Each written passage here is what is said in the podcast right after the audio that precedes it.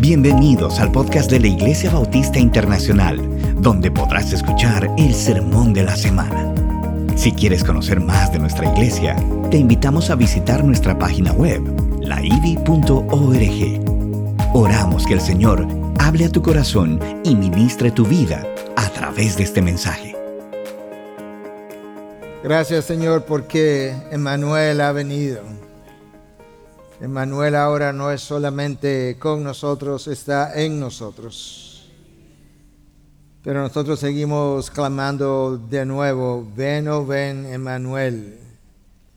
En medio de tanta tribulación, desolación, desconsuelo, dificultades, uh, nubarrones, nosotros seguimos esperanzados en que tu Hijo volverá, de que tu Hijo vendrá por los suyos, de que eh, llegará un momento en que una nueva era comenzará para los elegidos de Dios. Ah, una era donde nosotros ah, veremos al, al Rey tal cual como Él es y donde nosotros conoceremos de una mejor manera que lo que ahora conocemos. Te pedimos que en el interín tú nos, nos nos, nos sostenga, nos ilumine, nos dé gozo, nos permita reflejar la paz que trasciende el entendimiento. En medio de la tribulación, que otros puedan ver que nosotros vivimos confiados en el Rey soberano, en el Dios soberano, que gobierna, que controla, que dirige los asuntos de los hombres. Sé con nosotros ahora, Dios, mientras estudiamos tu palabra, exponemos tu palabra. Permite que la exposición de tu palabra pueda abrir los ojos de, de algunos que puedan entregar su vida, que quieran entregar su vida a ti, oh Dios. Y de otros que la han entregado, que puedan, que puedan ver tu segunda venida por lo que es, de una manera más real, más cercana, más inminente y que nosotros podamos vivir conforme a la inminencia de tu retorno. Te lo pedimos en Cristo Jesús. Amén, amén. Bendiciones, podemos sentarnos.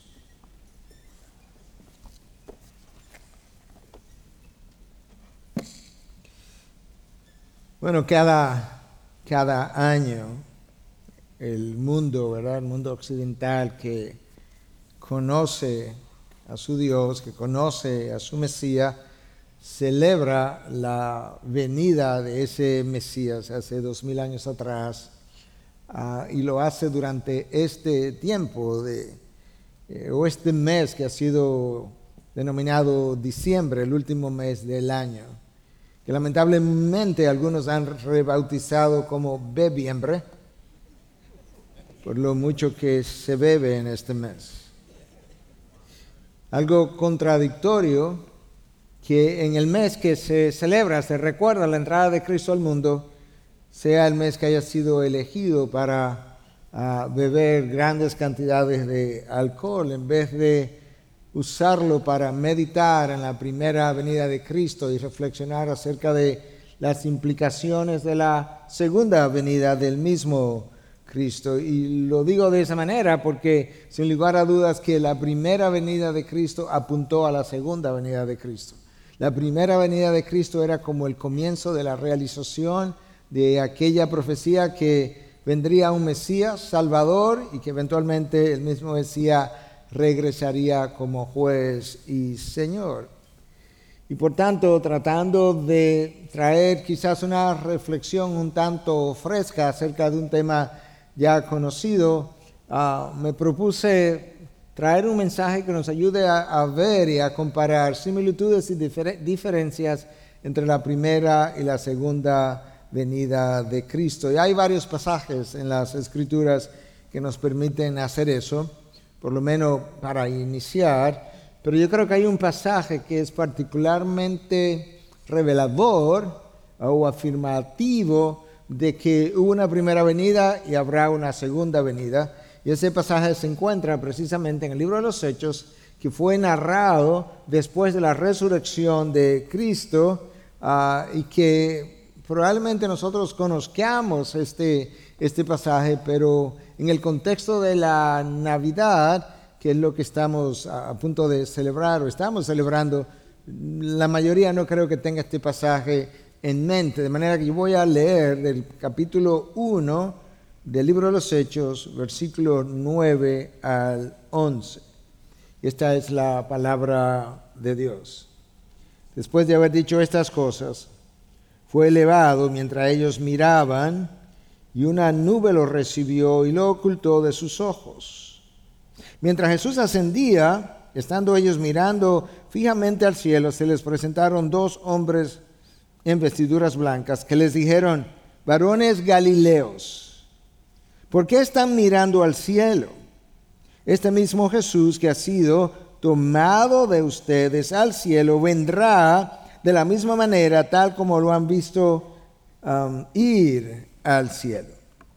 Yo, trato de imaginarme, ¿verdad? A, un Jesús que había muerto, que había resucitado, que tenía 40 días apareciendo y desapareciendo en medio de ellos, hablándole de un solo tema, el reino de los cielos, el reino de Dios, y que de repente, ¿verdad? Él lo ha citado, que se encuentra en un lugar, y estando en ese lugar, ellos le hacen una pregunta que vamos a ver en un momento, Jesús ignora la pregunta, responde otra cosa para luego tener esta, esta visión que ellos tuvieron, ah, para luego tener este, el encuentro eh, con este Jesús, no solamente resucitado, pero ahora en ascenso a los cielos.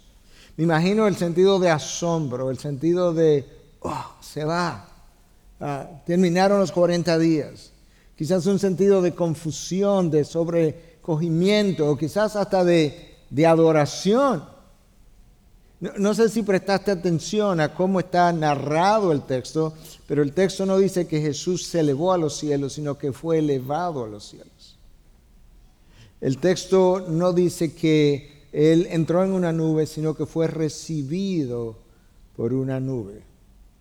El texto tampoco dice que Jesús se levantó, sino que fue levantado, de manera que de alguna manera probablemente el Padre quiso hacerlo de esta forma para honrar todo lo que el Hijo había hecho y toda esta, toda esta narración está hecha de una manera pasiva. Él fue levantado, él fue recibido, ah, él fue ascendido, por así decirlo, a los cielos. Y cuando tú lees ahí acerca de esta nube que lo recibió, no creo por un instante que tiene que ver con la nube que nosotros vemos común y corriente todos los días, porque esa nube a lo largo de toda la historia de la Biblia es simbólica de la presencia y de la gloria de Dios.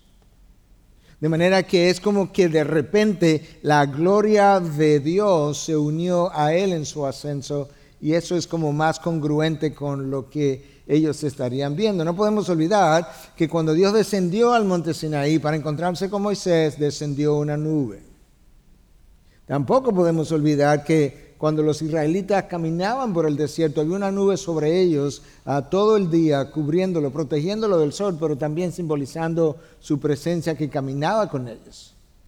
La, la nube que descendía al tabernáculo cada vez que Moisés llegaba al tabernáculo y se proponía hablar con Dios, simbolizando que la presencia de Dios se había hecho manifiesta. Es esta nube que está hablando, la misma nube que, ah, que penetró el templo de Salomón y los, se, hizo tan densa que los sacerdotes, los levitas tuvieron que salir y abandonar la localidad.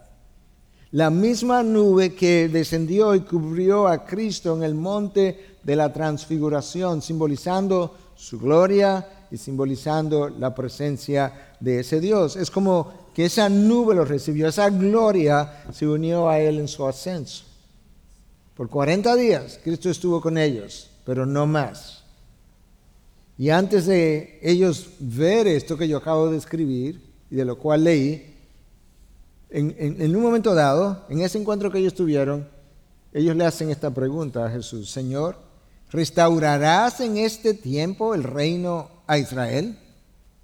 Eh, los judíos no habían acabado de comprender que el reino que Cristo vino a establecer no era de este mundo, era un reino eterno, un reino celestial, espiritual, pero ellos seguían pensando en un reino terrenal, político, con Israel a la cabeza, pero Cristo en ningún momento le habló de tal cosa.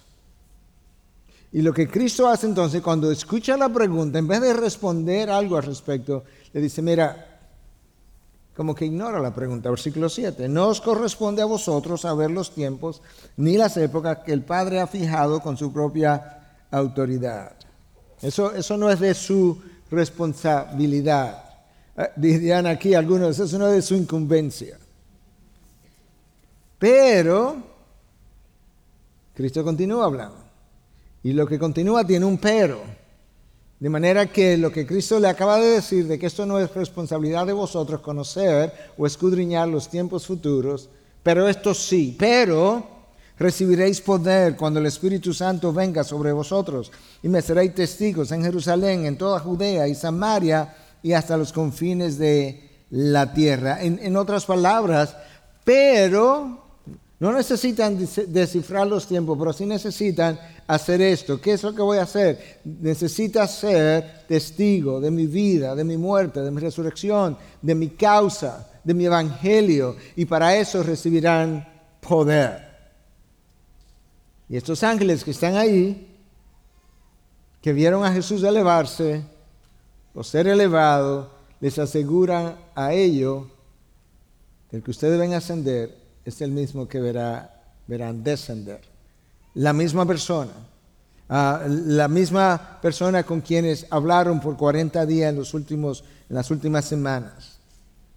Yo creo que hemos leído acerca de estas cosas y muchas veces creemos, creemos en estas cosas, en el próximo, la próxima venida de Cristo, pero yo creo que si verdaderamente creyéramos estos eventos, de la manera como la palabra lo relata, la mayoría de los hijos de Dios viviría de una forma diferente. Viviría de una forma más comprometida. Yo creo que viviría de una forma más piadosa de lo que nosotros normalmente vemos. Creo que la mayoría de la gente, de la mayoría de los hijos de Dios, o la mayoría de aquellos que se denominan cristianos, creen en una segunda venida de Cristo, pero no lo suficiente como para impactar su estilo de vida. Y eso nos deja ver que pueden creer, pero creen a su manera, no a manera de lo revelado. Hace un par de días atrás me encontré con un estudio publicado el 8 de diciembre del mes en curso por, una, por un centro de investigación en Estados Unidos llamado Pew Research Center, o el Centro de Investigación Pew. Pew es el nombre de una familia. Ah, y para mi sorpresa, déjame decirte qué reveló este estudio y qué estaban averiguando. Resulta que un 40% de todos los norteamericanos encuestados, independientemente de que fueran religiosos o no, creen, de acuerdo a este estudio, que estamos viviendo en los últimos tiempos.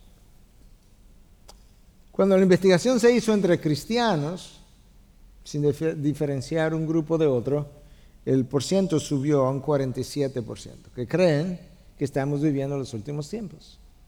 Cuando la encuesta se hizo entre evangélicos, el porciento siguió subiendo a un 63%. Dos de cada tres personas creen que estamos viviendo en los últimos tiempos.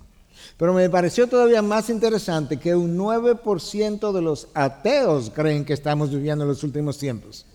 Yo no sé cuáles tiempos,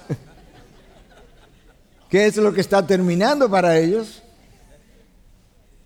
Y aunque el estudio no revela, no indagó acerca de por qué ese grupo de personas creían lo que creían, yo creo que a la luz de lo que nosotros estamos viendo, es fácil ver, a mí me parece, que dado el grado de descomposición moral, social, falta de ley, falta de orden, la descomposición, incluso el desorden económico, político, a nivel de las naciones, a nivel personal, a nivel institucional, yo creo que es eso lo que le da a esta época en la que estamos viviendo un sentido de que aquí algo parece que está a punto de desintegrarse, algo está a punto de colapsar. Esto no puede seguir así. Y si tú juntas esas ideas junto con ese sentido de vacío y de aburrimiento y de falta de sentido con el que mucha gente vive, parece, yo creo que eso es lo que le da al individuo de hoy, creyente o no, el sentido de que algo final debe estar acercándose. o el final de la humanidad o el final del mundo como lo conocemos hasta hoy.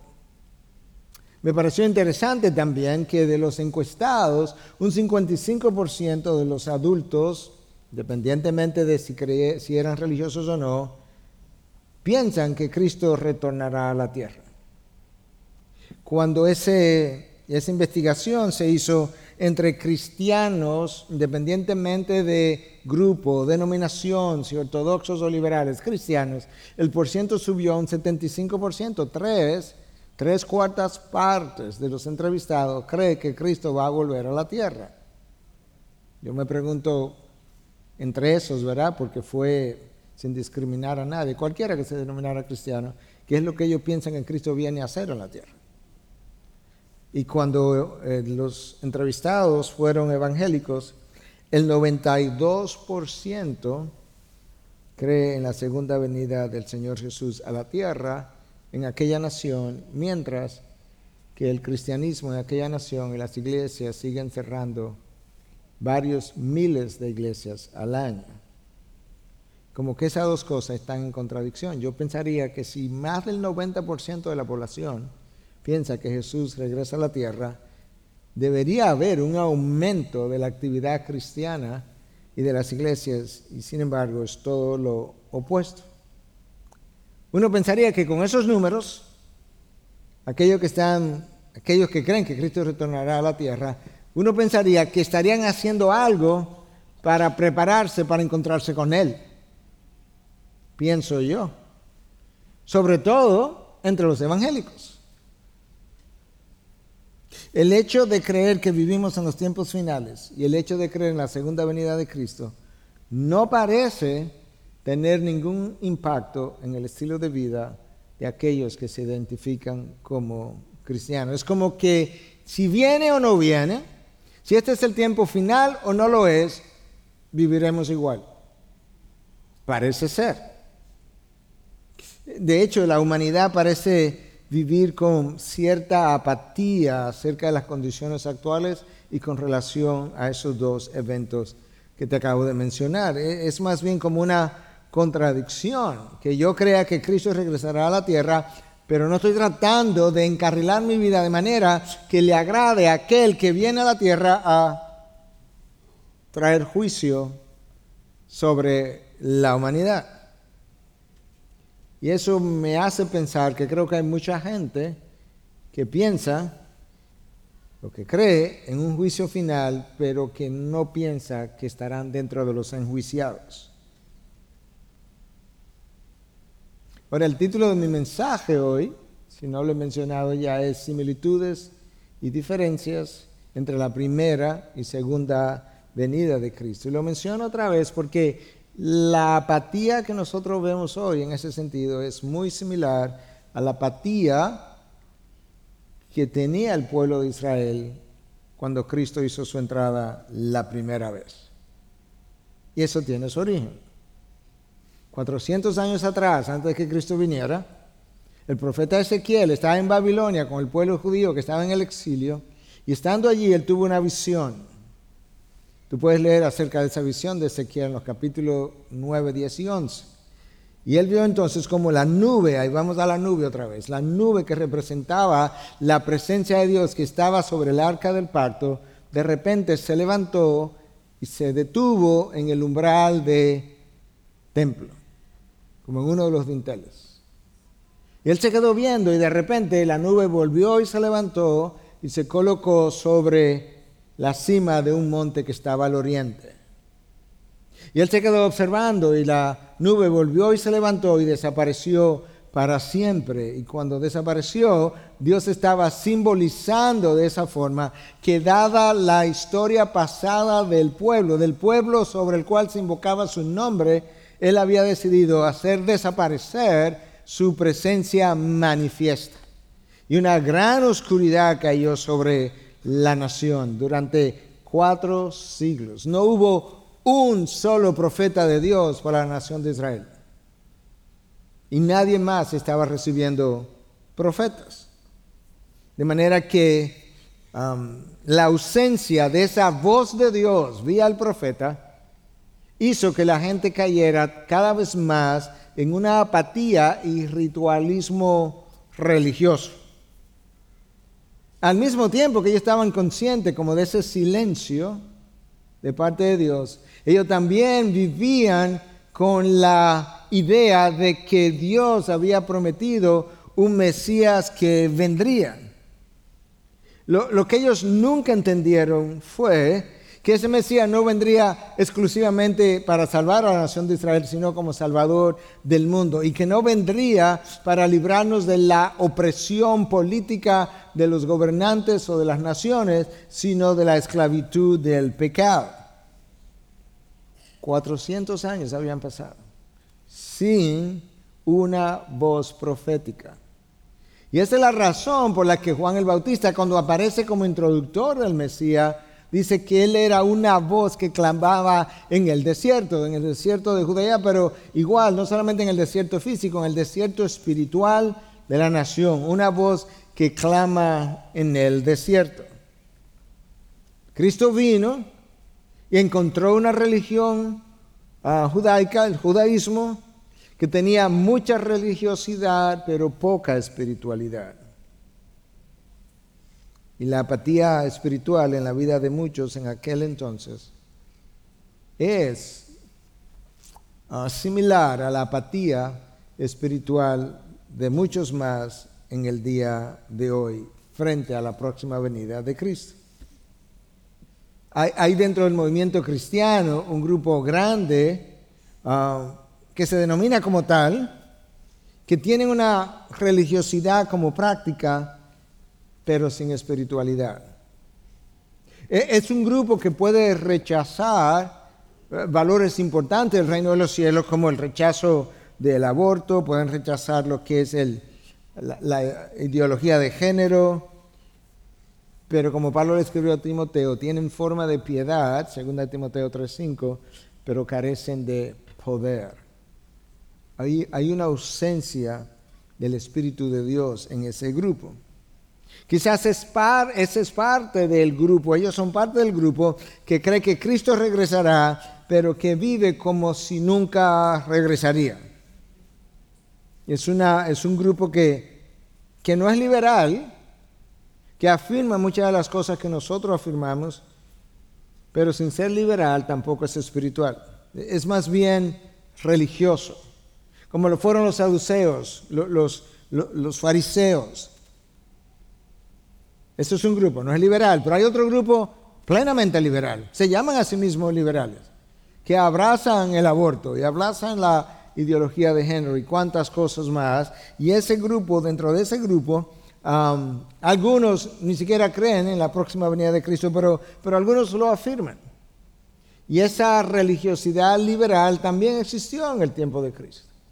El rabino Gileo es una buena reflexión, un buen reflejo de la liberalidad de ese grupo. En esa, en esa ocasión, Gilel afirmaba que un esposo podía divorciar a su esposa por cualquier razón, incluyendo si le quemaba el pan cuando lo estuviera preparando.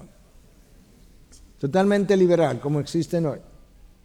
Pero, pero había otro grupo más pequeño, como lo hay hoy, ortodoxo en sus prácticas, más piadosos, Dentro de ese grupo estaba Ana y estaba Simeón. Estos dos hombres, eh, este hombre y esta mujer, entrados en edad, que continuamente visitaban el templo con la esperanza, con el anhelo de que quizás antes de morir ellos pudieran contemplar el Mesías prometido. Y yo no sé cuánta gente hay hoy dentro de la fila cristiana que vive con un anhelo no con una creencia, no un anhelo de que verdaderamente llegue el día en que ellos puedan ver la llegada de su Señor. Porque yo creo que esa creencia, si vives con un anhelo por su retorno, cambiaría radicalmente la manera de vivir. De manera que en el judaísmo desde el tiempo de Cristo y en el cristianismo de nuestros días ha, habido grupos ah, religiosos, pero no espirituales, había grupos liberales como los hay hoy y grupos piadosos como Ana y Simeón como los hay hoy. y que anhelaban ver el retorno de Cristo. Una de, las fuentes consultadas acerca de ese tiempo en el que Cristo vino ah, dice lo siguiente, tanto judíos como paganos de otras naciones estaban cada vez más insatisfechos con la religión. Por otro lado, el mundo pagano de la sociedad al momento que Cristo nace estaba algo cansado del politeísmo vacío después de tantos años. Hoy en día yo diría quizás no del politeísmo vacío, pero sí de los ídolos que han sido adorados en su corazón o cansado de los placeres en los cuales se han divertido. La cita termina diciendo, la esperanza se estaba agotando cuando Cristo entró. La fe era eh, aún mucho menor. Estaban convencidos de que ahora lo único que podía salvarlos a ellos y a su fe era la aparición del Mesías. ¿Suena familiar? Algunos de nosotros leemos los periódicos, leemos las noticias y decimos, wow, pero que esto es, esto es irreparable, es imposible que volvamos, estamos tan, tan lejos que es imposible que volvamos al camino. Lo único que va a arreglar esto es el Mesías. Aquellos que piensan cada cuatro años cuando hay una reelección o una elección, que piensa que quizás ah, el próximo gobernante arreglará las cosas. No, él no ha leído la Biblia, las cosas no se van a arreglar hasta que el gobernante del cielo y la tierra haga su aparición en medio nuestro.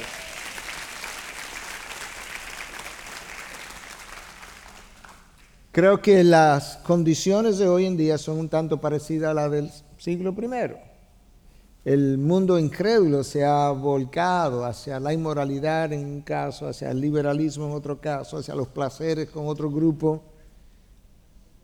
Mientras tanto, nosotros los cristianos tenemos, tenemos un Mesías que ha prometido volver, pero tenemos poca esperanza de que los tiempos vayan a mejorar antes de que Él vuelva. Si examina los tiempos. Y lo único que puede salvarnos es la aparición del Salvador.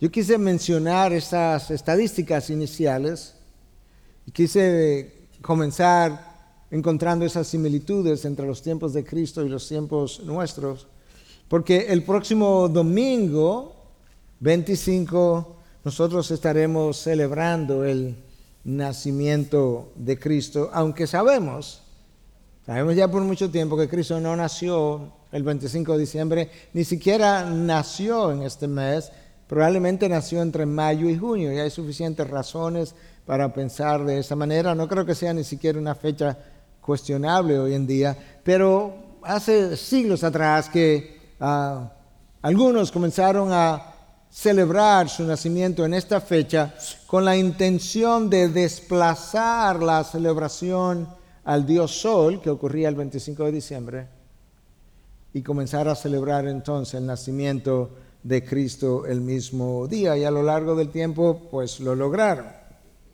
Y Cristo vino, mayo, junio, no importa, diciembre, no importa la fecha, Él vino. Y cuando vino se encarnó, ¿verdad? Como hombre. Y vino y cumplió la ley. Cuando cumplió la ley fue y se ofreció como sacrificio para el perdón de los pecados. Y luego al tercer día, bueno, fue muerto y al tercer día resucitó y 40 días después ascendió a los cielos. Y cuando ascendió, déjame leértelo otra vez, esto fue lo que ocurrió. Mientras Jesús ascendía, estando ellos mirando fijamente al cielo, se le presentaron dos hombres en vestiduras blancas que les dijeron, varones galileos, ¿por qué están mirando al cielo? Este mismo Jesús que ha sido tomado de ustedes al cielo, que ha sido tomado, ¿tú notas la voz pasiva?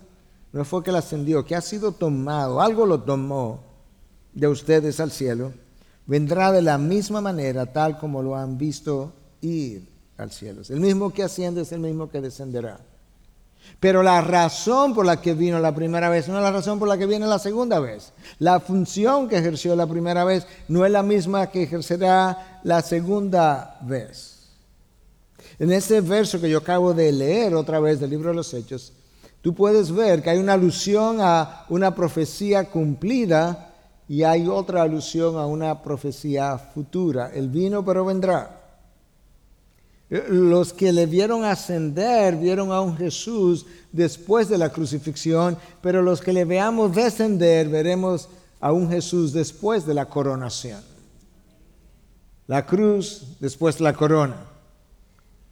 En su primera venida Jesús se sometió a los gobernantes de su época.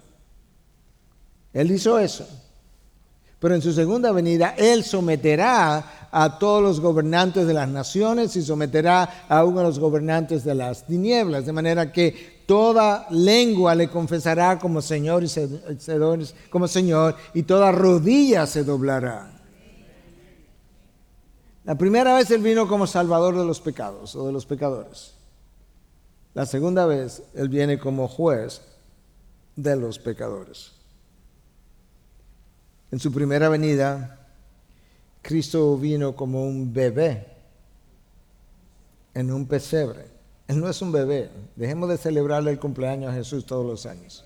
Que Él no, está, él no se está poniendo viejo. Él es un Señor de señores y Rey de reyes.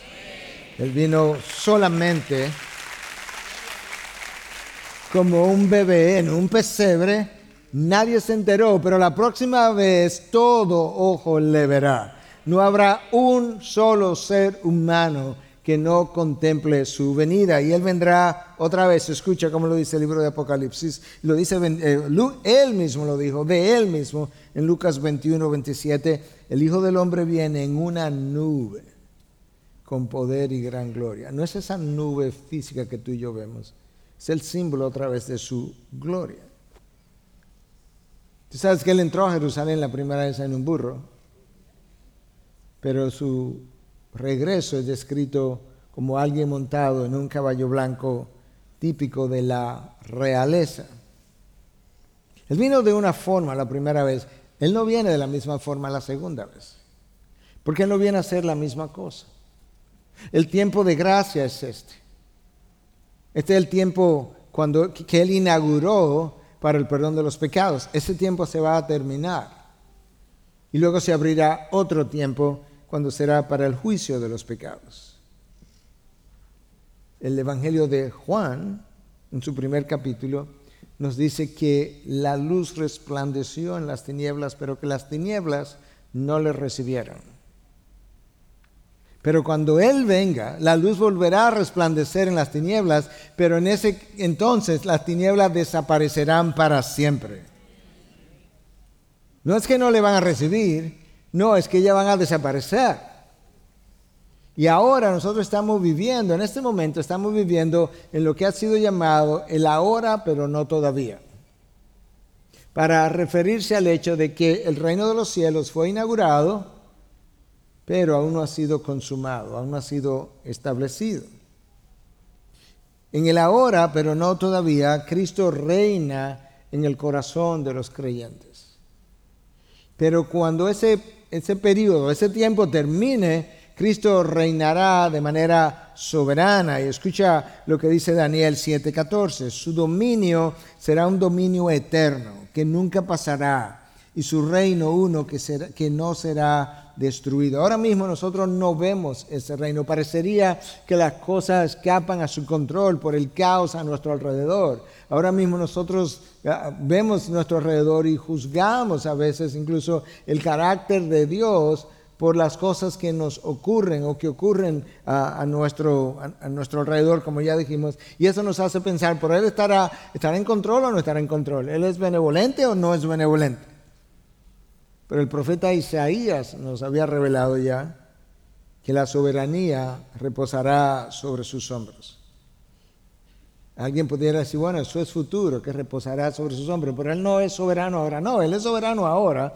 Lo que Isaías está tratando de ayudarnos a entender es que en el momento actual, Dios ha permitido en su soberanía que gobernantes de la tierra pues ocupen su lugar, ocupen su trono y algunos de ellos se convierten en dictadores y todo eso bajo la supervisión y dirección de nuestro Dios. Pero cuando Él venga, nosotros veremos su soberanía ejercida de una manera absoluta, de tal forma que ya no habrá más gobernantes, habrá un gobernante y será Cristo Jesús, el Rey de Reyes, el Señor de Señores, nadie más.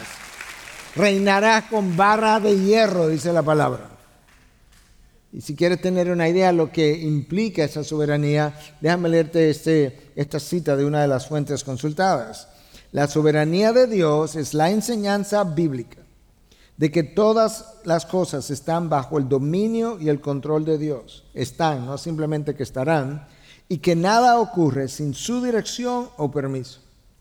Dios trabaja no solo algunas cosas, sino todas las cosas, según el designio de su voluntad. Todas las cosas obedecen al designio de su voluntad, incluyendo lo que hoy se está predicando y quién lo está predicando. Sus propósitos son, no son, sus propósitos son un todo incluido y nunca frustrado. Nada lo toma por sorpresa. La soberanía de Dios no es simplemente que Dios tiene el poder y el derecho de gobernar todas las cosas, sino que Él lo hace siempre y sin excepción. En otras palabras, Dios no es meramente soberano de derecho, dicho de otra, de otra, manera, en principio. No es simplemente que Él es soberano en principio como el rey de Inglaterra o la reina de Inglaterra. No, Él lo es también de facto en la práctica. Esa es su soberanía.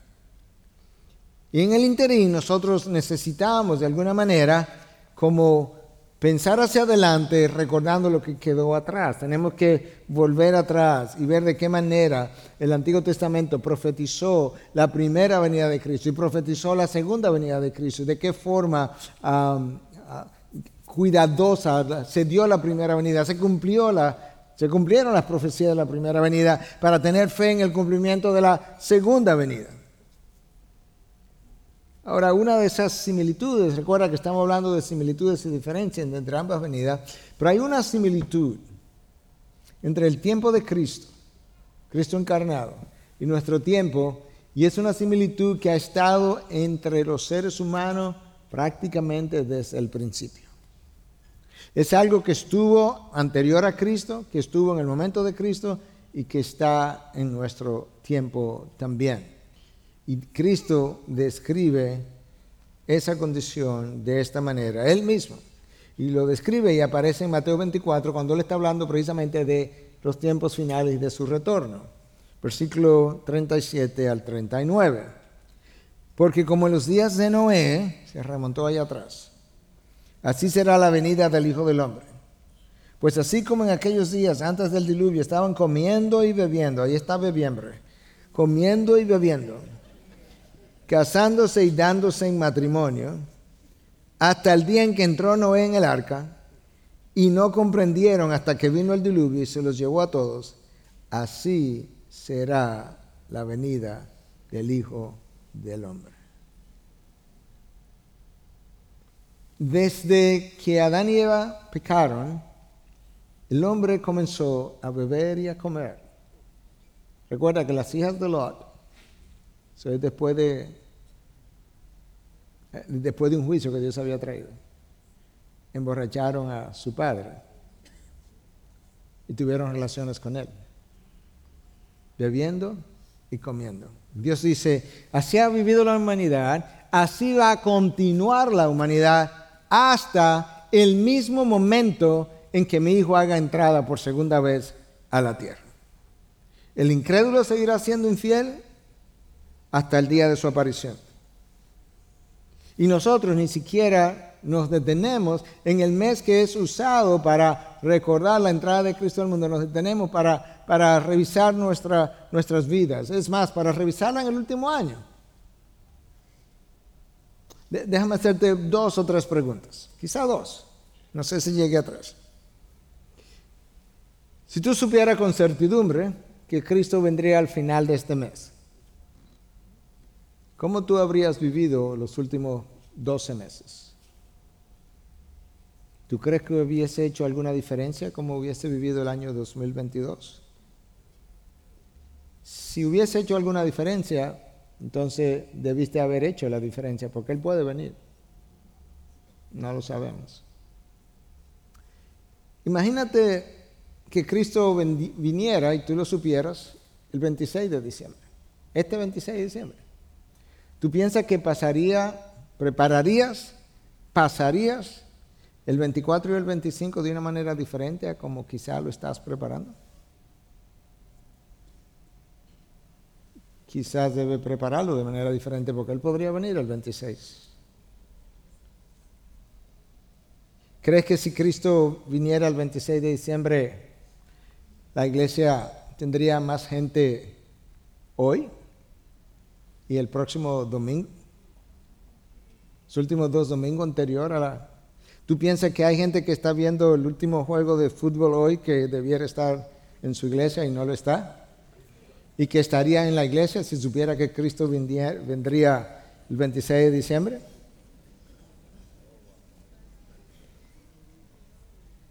No dejar de congregarse es un mandato. Ver el último juego de fútbol de la Serie Mundial no es un mandato.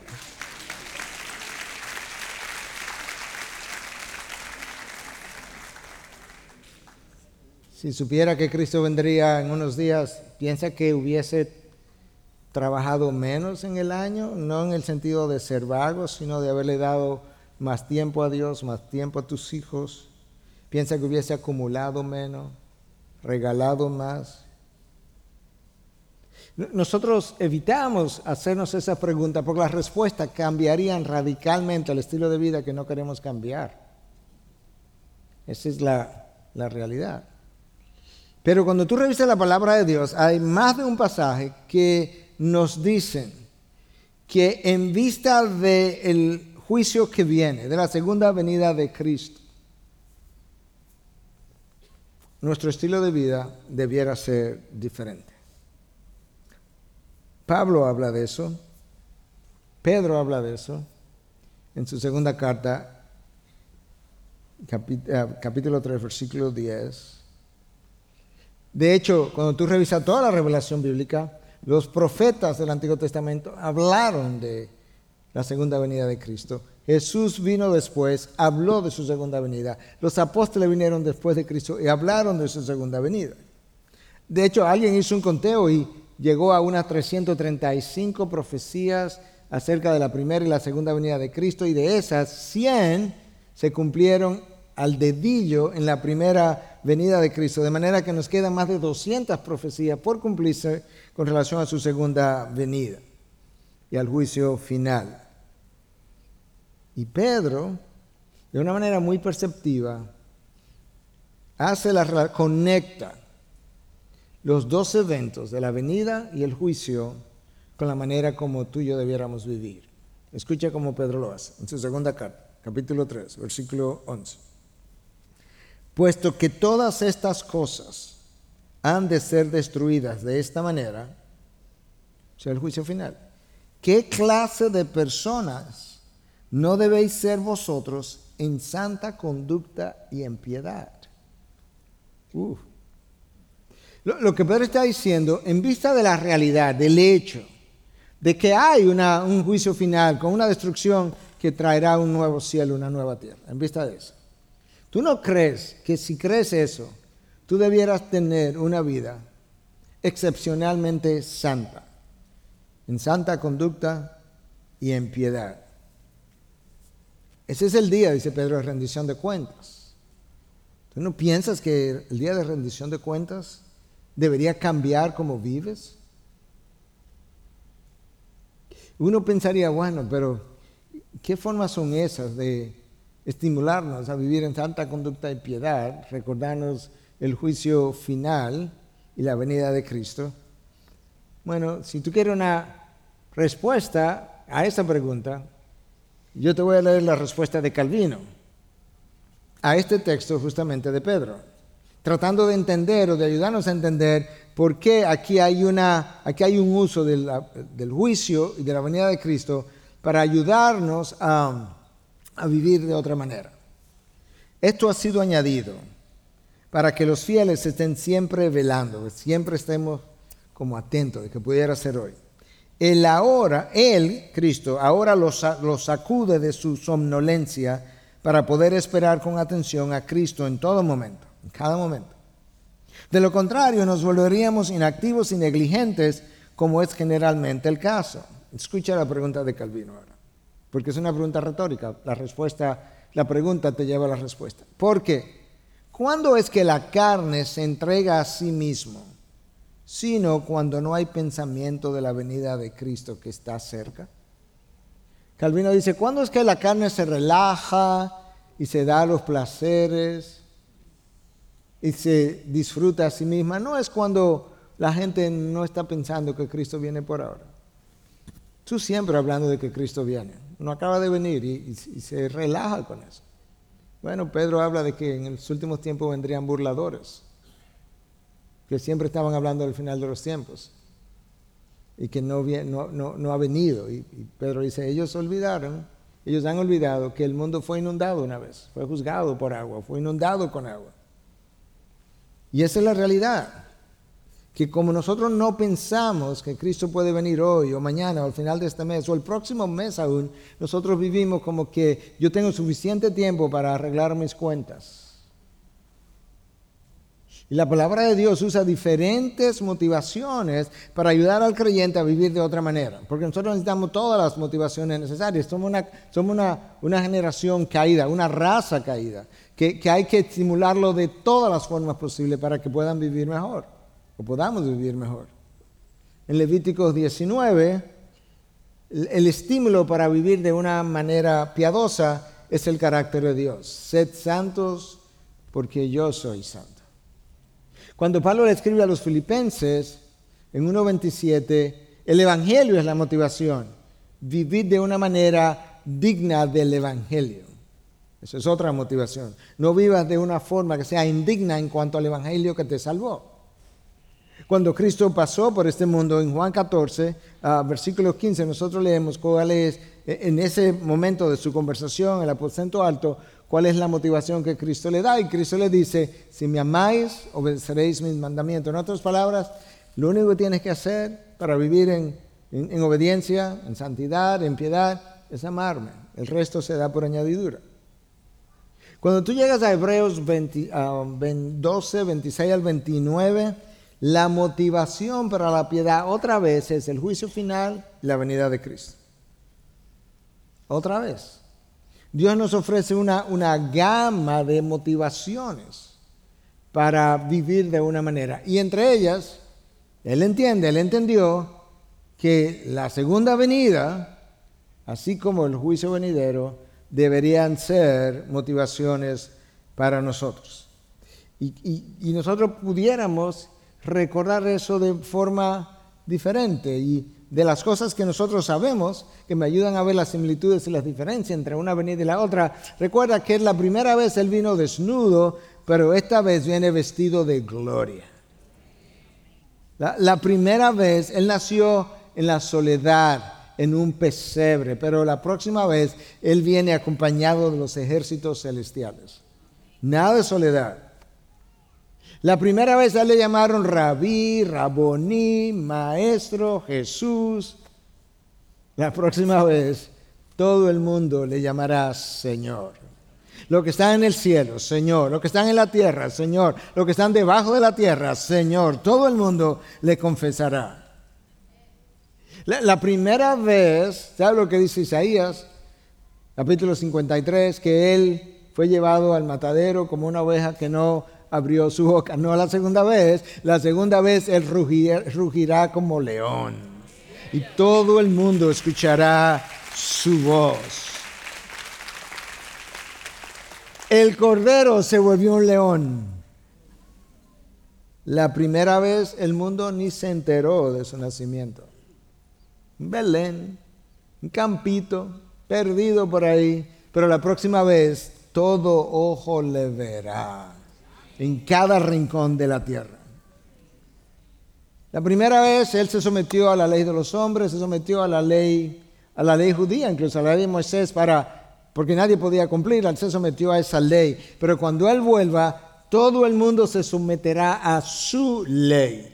Los incrédulos para glorificar su justicia y los creyentes para glorificar su gracia. Todo el mundo bajo una sola ley.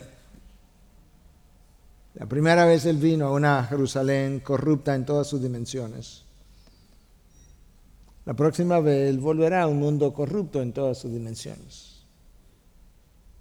La primera vez él vino a una Jerusalén en tinieblas. La luz resplandeció en las tinieblas. Pero la próxima vez tú y yo veremos otra Jerusalén que la palabra de Dios describe como la nueva Jerusalén.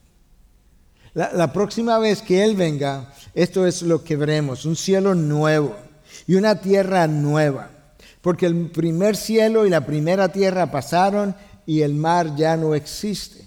Y veremos la ciudad santa, la nueva Jerusalén, que descenderá del cielo de Dios, preparada como una novia ataviada para su esposo.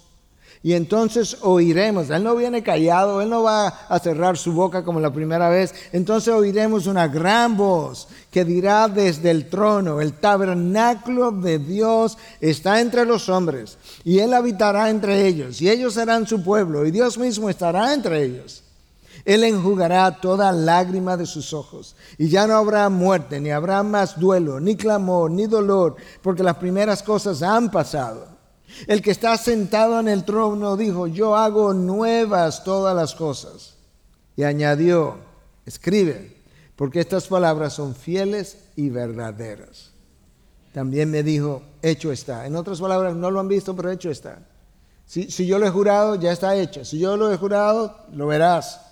Yo soy el alfa y la omega, el principio y el fin. Al que tiene sed, yo le daré gratuitamente de la fuente del agua de la vida.